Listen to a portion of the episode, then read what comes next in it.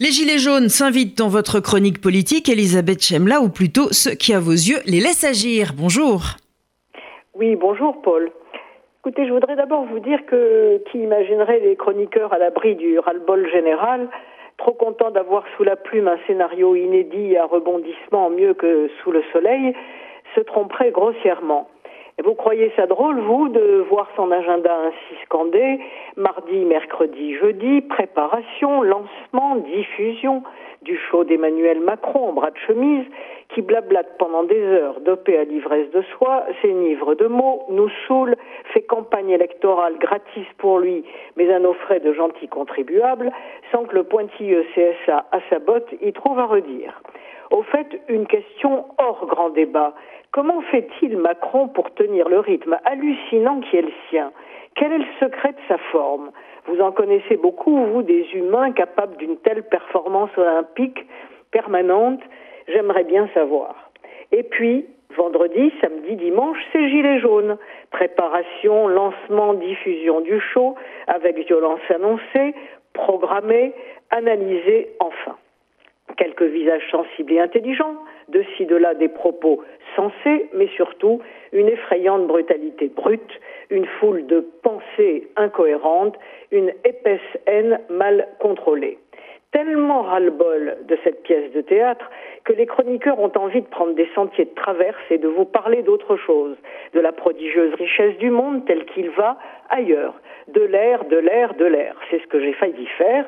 Je m'apprêtais à vous emmener en Chine jusqu'à ce que je tombe hier sur un article du Point en ligne signé Aziz Zemouri sous le titre Véhicule sentinelle et Porsche incendiés, le périple ultra-violent du jeune casseur.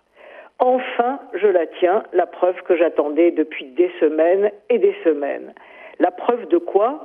La preuve que le pouvoir fait monter chaque semaine délibérément la mayonnaise de la violence, surexcite les gilets jaunes en les encerclant sans leur laisser d'issue, sans parler de l'utilisation des, armes par la police, surtout qu'ils laissent machiavéliquement faire les casseurs.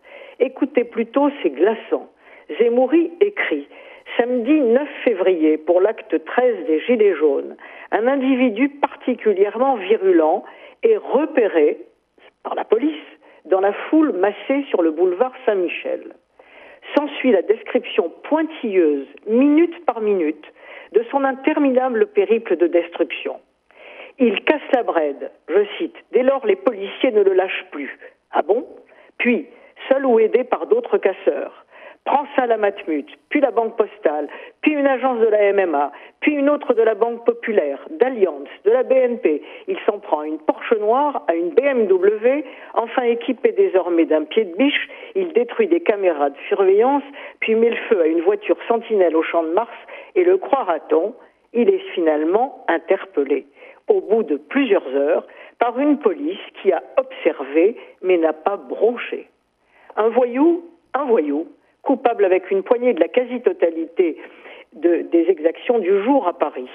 Mais ceux qui en haut donnent l'ordre de laisser faire pour dresser les gens les uns contre les autres, pour dégoûter des gilets jaunes, pour que le grand débat s'y calme fasse audience, ceux qui d'un côté dénoncent les dégâts économiques, les faillites de commerçants, le coût pour les assurances, et côté pile laissent les casseurs cassés, sont de plus grands voyous encore.